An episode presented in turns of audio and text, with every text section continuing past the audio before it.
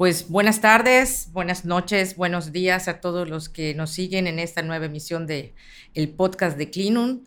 Eh, nuevamente vamos a estar acá hablando de cosas interesantes, cosas de la salud que a todos nos compete. Buenas tardes, Juan Pablo. Doctora, buenas tardes. Un día más de grabación. Sí, aquí.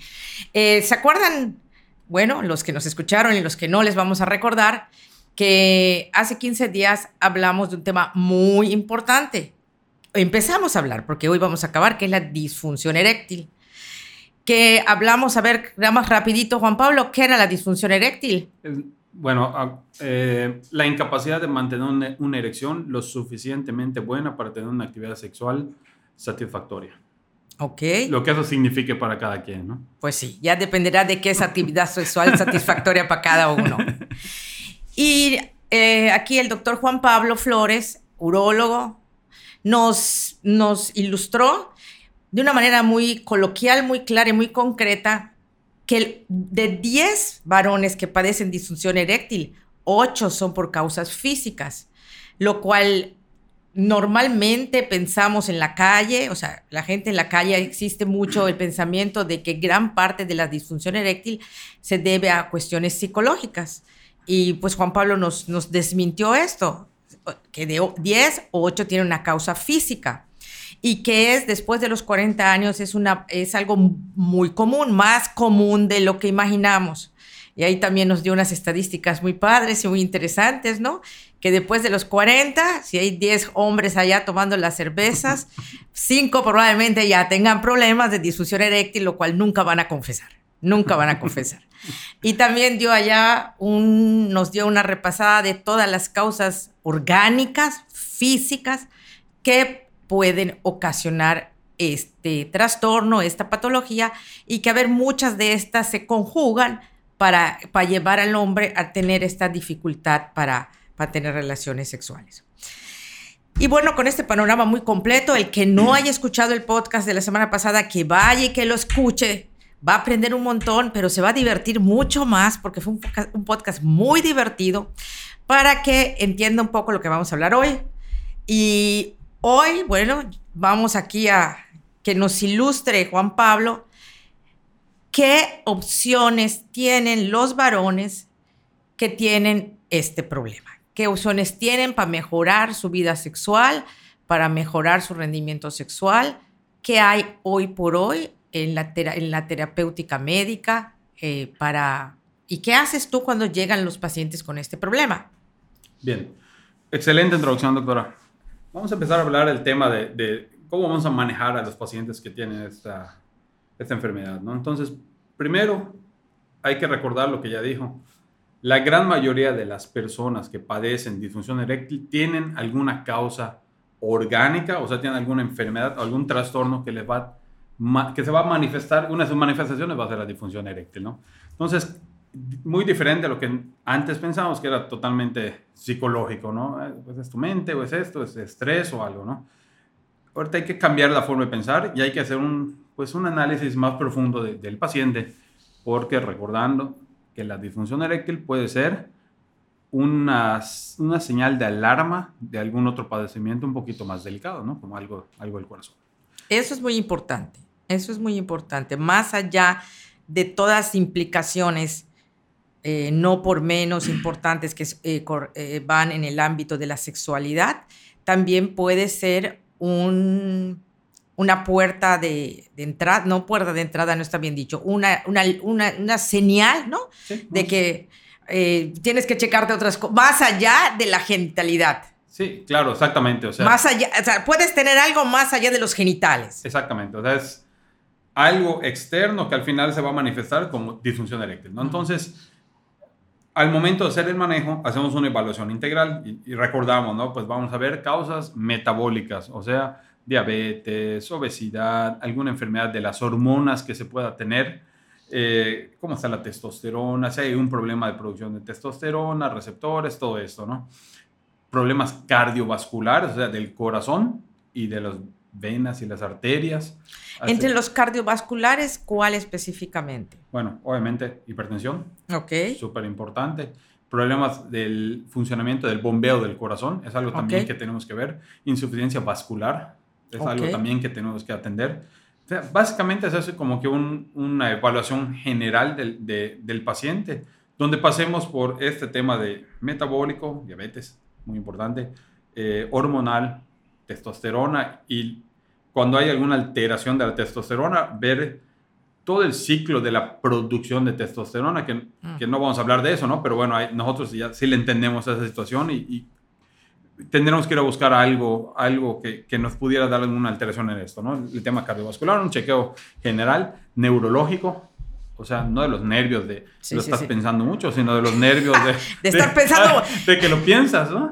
Este, sino de los nervios que... De las neuronas. las de el- las neuronas. que es el cableado eléctrico que tenemos nosotros dentro de nuestro cuerpo, ¿no? Obviamente, problemas de la próstata, inclusive infecciones de la próstata, inflamación crónica de la próstata se relaciona a esto. Y sí, al final, después de que hagamos todo este estudio general del paciente, centrarnos en el tema psicológico, ¿no? Porque acá hay algo importante. Los problemas psicológicos pueden causar disfunción eréctil y la disfunción eréctil puede causar alteraciones psicológicas. O sea, vamos a poner un ejemplo. Claro. La depresión puede causar disfunción eréctil, pero la disfunción eréctil puede causar depresión. Claro. Entonces empezamos a... Se crea un círculo vicioso. Exactamente, el, el huevo la gallina, ¿no? Entonces Pero no son sabemos. los menos. Son los menos. O sea, hay que ser... Si tú que nos escuchas padeces o has tenido disfunción eréctil, es importante checar, hacer, caminar todo este camino, valga la redundancia que ya, que ya dije, incluyendo el tema psicológico. Pero no podemos dejar a, a un lado el tema cardiovascular, metabólico, bla, bla, bla, ¿no? O sea, hay que hacer todo. Sí, eh, recordando algo que, que dijiste la semana pasada que me pareció muy importante porque también esto le ayuda a, la- a los, a los que tienen algunos de estos problemas, que tú, le- tú dijiste, lo primero que les pregunto es si tienen erecciones matutinas, Exactamente. porque si tienen erecciones matutinas, eso quiere decir que orgánicamente, o sea, que funcionalmente, pues todo lo que implica tener una erección, que es un, pues un proceso complejo, como todos nuestros procesos del, del cuerpo, Del cuerpo. este, está bien, Sí. está funcional. al menos nos da una, una, una gran esperanza de que las cosas estén funcionando bien. Digo, hay que recordar que matutinas no son como las 10 de la mañana, ¿no? O sea, matutinas son como, Y a, las, a las 11 de la mañana. en, medio, en medio de la chamba. Sí, No, no, no, no, eso no tiene nada que ver. ya está un poquito mejor la cosa. No, bueno, matutinas son como que en la madrugada, porque en la madrugada tenemos nuestros picos de producción de testosterona. Entonces, si el hombre, y, y sucede, ¿eh? o sea, a veces te dicen, oye, en la madrugada tienes erecciones o en la mañana, y me dicen, sí, así, pero durísimas que puedes botar la pared, sí, sí, durísimas. Entonces eso ya me da una, una luz de esperanza de que al menos muchas de las cosas que, que se relacionan con la erección deben estar bien, ¿no?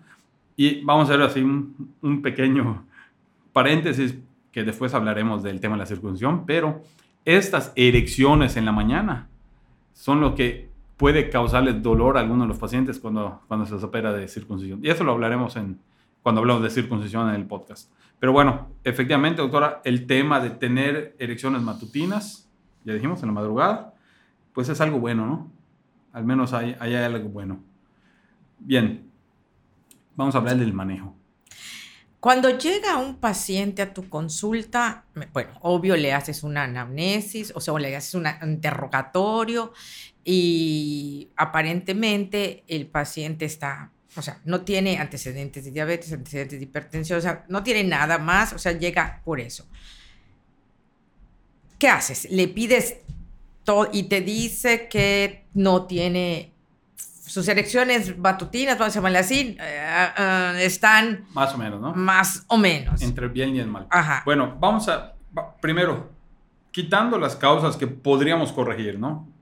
Si es diabético, controla diabetes y así. Ah, ok. Vamos a irnos al, al- ya, ya, ya pasamos esa etapa y ya lo corregimos y todo eso. O simplemente no lo tiene. ¿Qué es lo primero que hacemos cuando llega un paciente con disfunción eréctil? Lo primero que hay que hacer, crear empatía con el paciente. Es algo muy importante, ¿no? Muy importante. Porque- Como el ginecólogo. Es correcto, sí. Porque además sabemos que muy pocos hombres van a consultar por disfunción eréctil. O sea, no es algo común que el hombre vaya a... ¿Y cómo lo soluciona? ¿Cómo? O sea, se queda así. Google. Internet. O sea, ponte hojas de guayaba serenadas. Sí, toma tu Saranadas junto al mar cuando hay marea roja, casi casi, ¿no? O muchos de ellos van y toman medicamentos que consiguen sin receta y empiezan a probar. O este, medicamentos eh, naturistas, herbolarios, vaciladas. Pero bueno. Sí, o sea, llegan, esto no funciona finalmente. Tienen que llegar en algún momento, ¿no? O sea, es algo tan importante que no puedo imaginar, o sea, no estoy hablando de los hombres mayores, ¿no? Estoy hablando de un joven, tú pusiste un panorama de gente joven, no puedo imaginar un hombre de 50 años, digo, con disfunción eréctil y que no vaya a consultar. O sea, no van por pena, o sea, les da pena, pero fíjense que, digo, yo, yo hago como, eh, siempre con mi consulta, ya lo he dicho antes, ¿no? Como que tengo una metodología y siempre pregunto todo. Y siempre pregunto el tema de la sexualidad a todo paciente, hombre o mujer, siempre. Y sí, he visto muchas veces que cuando se hace una pregunta intencionada sobre disfunción, muchos de los pacientes que no van al consultorio por eso, resulta tener algún grado de disfunción eréctil, que es lo que vimos antes. ¿no? Sí, claro. Siempre, hay, la gran mayoría de los hombres tienen algún grado de disfunción eréctil. Entonces, digamos que finalmente se armó de valor, ¿ok? Y fue a consultar. Entonces, número uno es crear empatía. Y creo que la, que una, una buena forma de crear empatía, pues es, es que ellos sepan que no están solos en el mundo, ¿no? Que es algo muy común, pero como ya dijimos, nadie, o sea, no se juntan los hombres en el café a hablar de cómo no se les para. Entonces, la disfunción eréctil no es un tema mm, con los amigos, no, no, se, no se, se platica todo lo contrario. Entonces, del superhombre, ¿no? De que tarda horas y con tantas mujeres y toda la noche y cinco veces y eso. Entonces, el que tiene el problema, imagínense, más, más encoge, ¿no? Menos quiere abrir la boca. Bien, creamos empatía y les hablamos un poco de las estadísticas. Y es importante decir, bueno, hay causas orgánicas, causas no orgánicas y bla, bla, ¿no? Bueno, pasamos, hacemos el diagnóstico, vemos, corregimos lo que podemos corregir y empezamos el tratamiento, ¿ok? Y el tratamiento de la disfunción eréctil lo hacemos a manera de escaleras. O sea, empezamos con lo más básico y llegamos a lo más avanzado o invasivo. ¿Ok? ¿Qué es lo principal? Primero, cambio en el estilo de vida. Bueno, yo creo que lo primero que logras con una consulta de ese tipo es tranquilizar al paciente. Sí, claro. Que, es lo, que eso, o sea, de entrada es una gran ganancia. Entonces yo lo que pienso, una consulta donde la gente te explique, donde el médico siente empatía, donde sepas de qué te está hablando y que además te diga, ¿sabes qué? No estás solo porque es un porcentaje alto. O sea, de entrada, lo primero es ganas, es tranquilidad. Claro, tranquilidad. Y, explicarles que no, no, o sea, sí, o sea, que hay mucha gente con esto y que hay causas que están fuera de su control, o sea, causas biológicas que a lo mejor no escogieron tener. Claro. Y otras cosas que sí podríamos modificar, ¿no? Y, y, y también es importante aquí el tema de la pareja, ¿eh? Quizá no en la consulta inicial, porque hay, hay preguntas que hay que hacer que esperamos que no estén las parejas ahí. Como lo que platicamos la vez pasada, ¿no? La disfunción selectiva. Ajá. O más bien la función selectiva. Entonces, es, pues sí, hay preguntas que hay que hacer, pero a nosotros nos sirve, ¿no? Porque si veo que es una disfunción selectiva, pues ya me inclino un poquito más para un lado que, que, que sea psicológico, ¿no? Pero bueno, sí es importante el tema de la pareja. Muy importante, porque finalmente la sexualidad es de dos. Sí, claro. Generalmente, generalmente es de dos. Y pues es importante que la pareja esté involucrada en esto y que sepa que es una enfermedad. Entonces, perdón, porque pues ahí viene el tema del estrés de desempeño, empieza la fricción en la pareja y empiezan las cosas, ¿no? Bueno, entonces vámonos. Empezamos el tratamiento. Primero, modificamos estilo de vida. ¿Como cuál? Si estás no hoch, si Baja peso, a bajar de peso. Dale.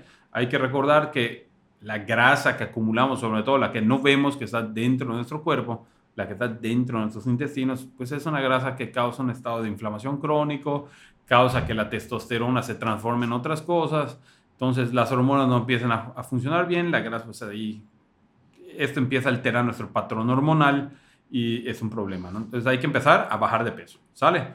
Después, eh, digo, bajar de peso, pues hay gente que deja de comer y se pone a correr. Digo, no es, creo que no es la mejor manera, es comer sano, porque la alimentación también pues, trae los nutrientes para que nuestro cuerpo funcione adecuadamente. Entonces es comer bien, como todos deberíamos de comer bien, y hacer ejercicio. Se recomienda que el hombre haga al menos, al menos 30 minutos de ejercicio, que debería ser más, pero al menos 30 ¿Por minutos. qué el hombre? O sea, digo, el que tiene disfunción eréctil. Ah, ok. El hombre que tiene disfunción eréctil. El hombre que, que tiene, tiene disfunción dis- eréctil. Bueno, yo creo que todos, ¿no? Todos. O sea, 30 minutos al día no es nada. No es nada. No la nada. verdad no es nada. No o sea, nada. parece una eternidad, pero si nos ponemos a ver 30 minutos hoy por hoy en esta ciudad que tenemos, nos las pasamos en el tránsito. Eh, Y realmente, fíjese que lo que yo les digo a mis pacientes es, bueno, hay que recordar que el estrés es una pandemia. Ay, sí, horrible. El estrés es una enfermedad silenciosa que está acabando con, la- con todo el mundo, ¿no? Sí. Y yo les digo, mira, mucha gente se agarra, se pone sus tenis, se va al parque alemán y empieza a caminar, ¿no? Y si no estás haciendo una actividad colectiva o estás distrayéndote con alguien, lo que haces es rumiar tus problemas y estás pensando y pensando en problemas. Entonces realmente no liberas, no liberas tu cuerpo el estrés, ¿no? Eh, yo siempre digo, hagan algo que sea una actividad física que te... Que te disfrutes. Que te disfrutes, que liberes la mente, que hagas ejercicio. Por ir a bailar. La gente no considera que el baile es ejercicio. Claro Yo- que es ejercicio. A las mujeres las mando a bailar siempre. ¿Te gusta zumba o esto? Ve, haz eso. Música, mujeres, sudor, diversión y esto es lo mejor. Y bajan de peso y ni siquiera se dan cuenta. Bueno, lo mismo le digo a los hombres, que hagan actividades donde se distraigan, hagan, hagan ejercicio, estimulan el cuerpo, estimulan la circulación, bajan de peso y liberan la mente. Entonces, hacer ejercicio, preferentemente algo de este tipo, ¿no? Entonces ya vimos, bajar de peso, hacer ejercicio, comer más, comer sano, obviamente Ujú. los que fuman, dejar de fumar. Eso te iba a preguntar. ¿Y los fumadores? No, no, pues tienen que dejar de fumar ayer, ¿no? Oye, ¿y los bebedores? Eh, eh, Pues estamos bien, como si nada. Ah, bien, perfecto. Al contrario, están mejor. No, No, los bebedores estaban mejor. la realidad es que eh, cantidades moderadas a bajas de alcohol No influyen. no perjudican. Inclusive a veces pues, se relacionan con disminución en la ansiedad, ¿no? Digo, no vamos a recomendar que la gente vaya a tomar, porque hay otras maneras de reducir la ansiedad, pero no se ha encontrado una relación, o sea, no se ha encontrado que afecte, ¿no? Pero- Mínimas cantidades de alcohol. Pero cuando ya estás, pero... Claro, sí. O sea, no, no, hay, un, no hay un tema si es poco alcohol, ¿sale? O sea, es mínimo o moderada, pero si se exceden, pues ya no. Ya empieza a haber, obviamente, obesidad, uno de ellos. El alcohol se vuelve grasa inmediatamente. Sea, lo, lo que ¿Por, toma... por qué, ¿Por qué nos hizo eso la naturaleza? Pues, eh, digo, ¿Por modos. qué? Una rica cerveza que se convierte en Y grasa. pura grasa. Pasa directamente al departamento de la grasa. ¿eh? O sea, es impresionante. Es lo malo. Eso es lo malo. Eso No lo volvemos a tomar ninguna cerveza entonces, Juan Pablo. Bueno, no, no hay que ser tan drásticos en la vida, ¿no? bueno, entonces, bebedores ya sabemos, tabaquismo ya sabemos, ejercicio ya sabemos, eh, bajar de peso. Otra cosa es dormir bien, ¿ok? Estamos como que de alguna manera, yo alzo la mano, no dormimos adecuadamente, o, o dormimos poco, o dormimos, pues a veces nos llevamos problemas a, a- a- a- la cama y nos dormimos con- pensando en los problemas el sueño no es el adecuado, el sueño trae un desgaste crónico en el cuerpo, que finalmente es un tipo de ansiedad y nos hace subir de peso o no podemos bajar de peso adecuadamente. Y bueno, y ahí es una cadena de problemas. Entonces, eh, tratar de dormir bien, le, le llaman la salud del sueño, o sea, descansar adecuadamente. Que cada día hay menos gente que tenga un sueño saludable. Sí, no, es O sea, terrible, ¿eh? Y aunque duermas tus horas, no siempre se garantiza que tengas una calidad de sueño. Una, un, adecuado, un adecuado sueño. ¿no? Entonces, digo, igual tratamos de llevar a la gente a que, a que tenga un descanso, ¿no? Finalmente, si no hay un buen descanso, pues el cuerpo está agotado y, y eso se, se refleja en muchas cosas, ¿no? Ansiedad. Bueno, eh, ¿qué más? ¿Qué más importante? Comer bien, dormir bien, hacer ejercicio y, bueno, hablaremos un poquito después, que es el tema de la, de la relación con la pareja, ¿no? Eso es, es- también es un cambio en la, el, el estilo de vida y eso es importantísimo sí conoce el término quickie, ¿no? El, el rapidín. Bueno, eh, me tocó una- un hombre que llegó con disfunción eréctil y eyaculación precoz. Y, Ese es otro tema que tenemos que sí, no, claro, no es Importantísimo. súper tema, temazo, tenemos que tocarlo. El tema de, de, esta, de esta persona era que cuando empecé a platicar con él, ¿no? Porque finalmente hay que, hay que platicar, ahora sí que de hombre a hombre, ¿no? Y, libre, porque es un tema, pues ciertamente delicado entre los hombres, ¿no? Bueno, ¿qué sucedía con él? Él vivía en una casa pequeña, con sus hijos ya semi-adolescentes. Y habían dos cuartos, el de ellos y el de los niños, en el mismo, en el mismo nivel, o sea, un piso, ¿no? Entonces, el ambiente para poder desarrollar su vida sexual, terriblemente malo. Pues sí. Terriblemente malo. Y le dije, ¿sabes qué? Pues vas a tener que buscar estrategias, ¿no? Para poder tener un ambiente donde esto se pueda dar con mayor tranquilidad para ti y para tu pareja. Claro. Entonces también es algo del estilo de vida que hay que cambiar, ¿no? La relación con la pareja y, lo, y el ambiente alrededor de la actividad sexual, ¿no? Entonces es otra cosa. Bien. Después de que hacemos esto, nos pasamos a un, subimos un escalón más. Y en el segundo escalón encontramos los medicamentos, las pastillitas azules y no azules. Y ahí viene pues algunos medicamentos que conocemos en el mercado, ¿no? Digo, voy a decir los nombres porque aquí nadie nos paga, no tengo ningún problema. Nadie nos paga. El Viagra, como el Cialis, eh, hay otros medicamentos, pero creo que son los más conocidos. Y estos medicamentos lo que hacen es promueven la erección, que la erección finalmente es sangre que va al pene y que llena unos, unos espacios en el pene, que son los cuerpos cavernosos, de sangre. Pero esta, esta promoción es, el, mecanismo de acción es vascular. Es vascular. Sí. Lo que hacen es que se llenen de sangre. Vasodilatan. Vasodilatadores. Locales. Exactamente. Entonces, esa vasodilatación permite la erección. Estos medicamentos sí, la gente puede ir y comprarlos, pero yo siempre recomiendo que antes de ir y comprar los medicamentos tengan una revisión, sobre todo ahora que sabemos que el 80% de estos problemas tienen alguna causa orgánica. Entonces, si solamente estamos paliando, paliando el, problema, a la larga van a dejar de funcionar porque la causa, el origen, no lo estamos tratando, ¿no? Eh, ese es por un lado. Por otro lado, pues sí es conveniente tener una valoración de porque puede haber una interacción con otros medicamentos y causar algunos problemas. Hay que recordar las historias del señor que se tomó el medicamento y se murió en el motel, ¿no? Y murió feliz. Eh, no es tan así, ¿no? No es, no es tan así. O sea, no es una... No son medicamentos que van a dar infartos o van a matar a la gente. Pero, pero hay ese, esa creencia popular. Sí, claro. Digo, finalmente vamos a decir si es una persona, ¿ok? Que tiene una... Vamos a decir que tiene algún problema cardíaco se toma el medicamento, el medicamento no le va a causar el infarto, ¿ok? Pero tiene una erección, con una mujer. Con todo lo que eso implica. Y le empieza a dar durísimo y es como correr un maratón a una persona que no se prepara. Si se mueren haciendo Ironman la gente entrenada, imagínense este, este caballero, ¿no? Que, que después de mucho tiempo pues, le dan la, la pastilla maravilla y hace una, una, actividad física extenuante y pues el corazón no lo aguanta y viene el problema, ¿no? Entonces, no es como que el medicamento me lo tomo y me, va a dar un infarto. No, no es así. Generalmente esos medicamentos pues, no causan nada. Pero ¿qué cosas podrían causar? Puede haber dolor de cabeza, enrojecimiento de las orejas o del cuerpo. Algunos de ellos dan dolor muscular, lo que le llaman mialgias. Y algo que, si bien es muy raro, sí se puede presentar, que es el priapismo. Y el priapismo es una erección prolongada, o sea, una erección que ya no baja, ¿no? pero, pero, pero, pero, ¿Qué tan frecuente es esa complicación? Porque finalmente es una complicación. Muy poco frecuente. ¿Y de cuánto tiempo estamos hablando? ¿De qué? ¿De la elección? Ajá. Horas. Tienes que. ¡Ay! Horas. tienes que llegar al hospital, obvio. Hay que ir al hospital, sí, claro. No hay, no hay otra. No hay otra. Aunque le pongas hielo, a veces no baja. Hay que ir al hospital. Pero no se asusten, es muy poco, muy poco. Y hay otras enfermedades que causan priapismo. Pero estos medicamentos sí, pero mínimo. Muy poco. Y es que no nos pagan nada, no estamos promocionando ninguna marca, ¿no? Pero es la realidad, es lo que dice la ciencia, ¿no? ¿Son medicamentos bastante seguros? Sí, bastante seguros. Pero yo, como yo no aconsejaría que la gente vaya y los compre así nada más. Hemos visto jóvenes tomando estos medicamentos. Sí, claro.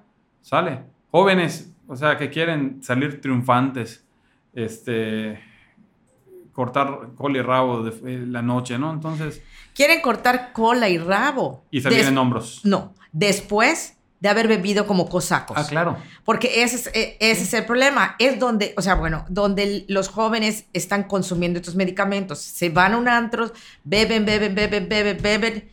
O sea, se inhibe y se van a la farmacia a comprar su pastilla para, para irse después. Pero hay otros un poquito peor. A ver. Que dicen, no es para los que no pueden, es para los que quieren más.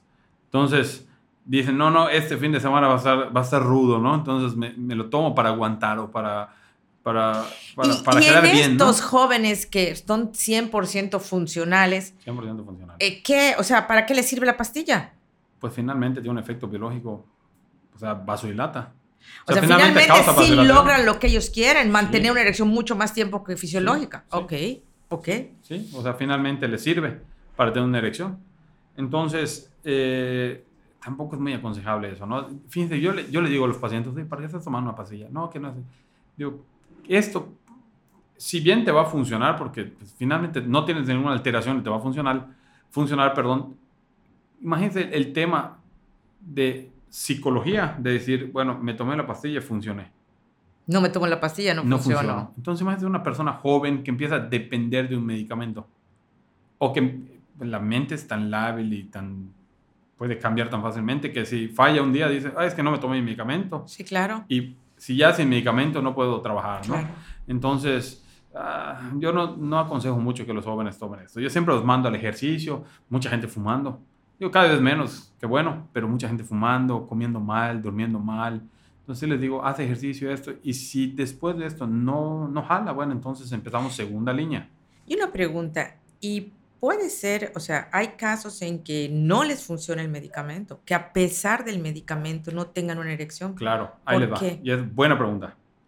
Porque el medicamento, mm, la erección no es solamente tomar un medicamento, o sea, tiene que haber un factor De psicológico excitación. y de excitación. Entonces, el medicamento por sí mismo no es como que cause una erección y ya. Tiene que, tiene Sí, que envolverse una, con regalo. una erección espontánea, ¿no? Claro. Vamos a estar sacando el medicamento y ¡trin! se Sí, está pasando. Como la llavecita, ¿no? O sea, tiene que haber, pues hay un entorno, hay que envolver el regalo, ¿no? No es nada más así. Este, sí, claro, no, no, no, es, no es nada más, así, tiene que haber un contexto. Entonces, si hay gente que finalmente, si tiene un tema psicológico, pues no Eso le te va a a funcionar. decir. Entonces, imagínense. Eso te iba yo a decir. en e- precisamente en eso estaba yo pensando. Pero ahora, imagínense esta situación. Yo, hombre, triste, por lo que sea, ¿no? Con disfunción eréctil, que ya me causa doble tristeza, o doble depresión, o doble ansiedad, lo que sea. O sea, tengo ya mi ansiedad, tengo mi disfunción eréctil. Voy a la farmacia, compro este medicamento que según yo va a ser mi solución. Me lo tomo y no me funciona. Para colgarme. Claro, me hundo ter- terriblemente y más me confundo porque esto debería funcionar y no funciona. Entonces, pero hay un motivo. Y ese motivo, por eso hay que... Por hay eso, a ver, a todos los que nos están escuchando y a los que no nos escuchan, pero tienen a alguien escuchándolo y que les puede ayudar, la importancia, el doctor Juan Pablo está explicando la relevancia de consultar. Exacto, sí. No es solamente llegar y, y pedir una, estas pastillas, eh, sino es mucho más que esto. Porque si por alguna razón que se puede corregir en este momento que tú fuiste, consultaste y no te causó ningún efecto, puedes crear un círculo vicioso de que pues no puedo, no puedo, cuando en Claro. realidad puede haber una causa que con una consulta pudo haber mejorado y bueno, y el problema solucionarse. Entonces, esto es como todo, no hay que automedicarse. Nos da mucho trabajo ir al médico en la realidad, hasta para una gripa. Sí, claro. Pero no un tema tan importante. Yo creo que sí hay que dejar de, de ir a la farmacia y pedir y, y tomárnoslas y, y nada más, ¿no? Porque, sobre todo si no a ti que estás escuchando y no te funcionó, o sea, puede ser que, que, que sí te pueda funcionar y que, es más, puede ser que ni siquiera lo necesites, Claro. ¿no es así? Exactamente, sí. Entonces es importante, es importante que vayan y que los vean y que los evalúen y, todo lo que el doctor les esté explicando. Bien, eh, bueno, entonces tenemos estos medicamentos, ¿no? Que hay muchas opciones en el mercado pues cada quien elegirá. Y a veces unos reaccionan a unos, otros reaccionan a otros. Entonces lo que normalmente hacemos, si no funciona otro, uno le damos el otro y así vamos cambiando para ver si, si uno le hace o no le hace, ¿no? Entonces, bueno, están los medicamentos. En ese mismo nivel de tratamiento está la famosísima bomba de succión o los succionadores, ¿no? Están ahí. ¿sale? Se utilizan.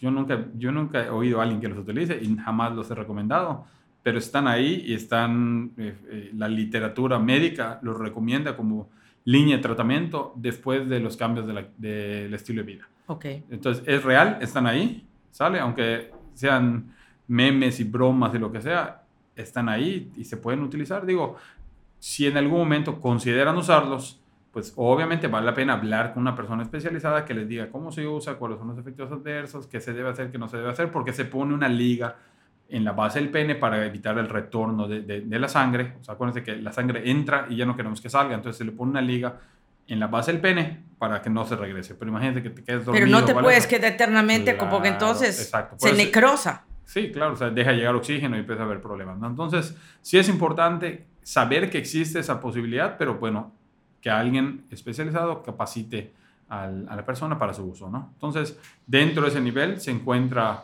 eh, pues, los medicamentos y las bombas de succión o de vacío, así se le llama. ¿no? Subimos un escaloncito más y se encuentran los medicamentos que causan vasodilatación, pero que se inyectan o que se ponen dentro del conducto donde sale el wish o la pipí, que es la uretra. Y el paciente se lo hace. ¿Se lo hace así? ¿Y no le duele un montón? Pues creo que le duele más no poder tener sexo. Ok, pues Entonces, sí. duele más fallar. Ay, pues sí. Entonces, eh, hay diferentes, hay supositorios, hay un gel que se inyectaba con una, una jeringuita, se abría el, por donde sale el wish, la pipí, ese huequito, ahí se metía un, es un supositorio pequeñito, ¿no? O una inyección de gel, creo que la inyección de gel ya no la están haciendo, ¿no? Pero se ponía la inyección de gel o el supositorio y esto se absorbe y finalmente causa erección. Básicamente es muy similar a lo que pasa con los medicamentos tomados, nada más que es una vía de administración diferente. El otro, que es una inyección, y es así, da miedo, pero pues existe y está, se, se usa. De hecho, lo utilizamos para los pacientes que durante el diagnóstico de la disfunción eh, eréctil lo usamos para ver si hay un correcto llenado y vaciado de, de los vasos que es la inyección de vasodilatadores directamente al pene.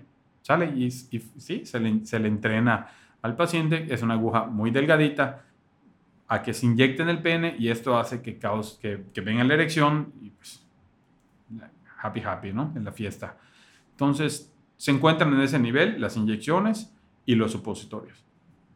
Cuando todo esto falla, cuando todo esto falla, nos vamos al último nivel, ¿no? Y el último nivel son las prótesis de pene, que es, es literal, es una cirugía donde se pone un implante de pene y hay diferentes tipos, que creo que no es tan importante que lo hablemos aquí, pero si todo lo demás deja de funcionar, se hace una cirugía para poner en el pene unos implantes para que pueda haber erección. ¿Y cómo funcionan? Bueno, hay dos tipos. Hay uno que es, un, es maleable, o sea, que es semisólido, uh -huh. literal, y se, se baja o se sube, se baja o se sube. Y hay otros que son de bombitas, que se inflan y se desinflan, ¿no? Eh, eh, creo que podemos subir ahí unas imágenes a la página de Facebook para que la gente los vea, porque está interesante. Pero estos implantes se utilizan ya cuando todo lo demás ya no, no, pues no jaló, no funcionó, ¿no? Entonces es como que el último escalón y es, es, es una realidad, se hace. Junto al tratamiento eh, de la disfunción eréctil, como tal, un tema médico, hay que recordar que viene un problema psicológico que también hay que tratar, ¿sale?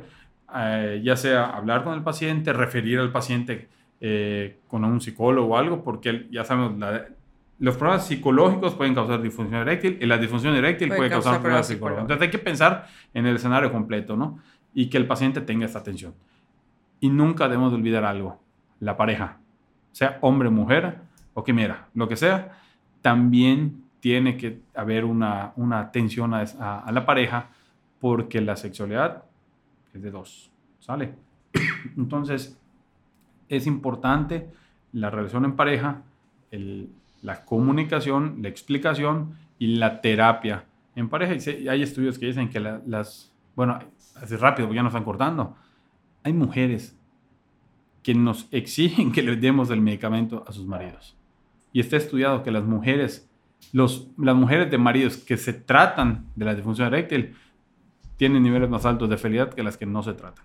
O sea, no hay que olvidar ese punto de la pareja, que puede ser hombre, que puede ser mujer, ¿sale? Eh, no vamos a limitar a mujeres, hay que las cosas como son, ¿no? Pero es importante eh, tener en cuenta y nunca perder vista a la pareja. Perfecto. Pues nuevamente se nos fue el tiempo bien rápido. Muy rápido, ¿eh? Rapidísimo, ni cuenta nos damos. Eh, ahora sí, completísimo el panorama. Ya con estos dos podcasts, ya la, el panorama de disfunción eréctil está ahí. Eh, qué bueno que, que los escuche mucha gente.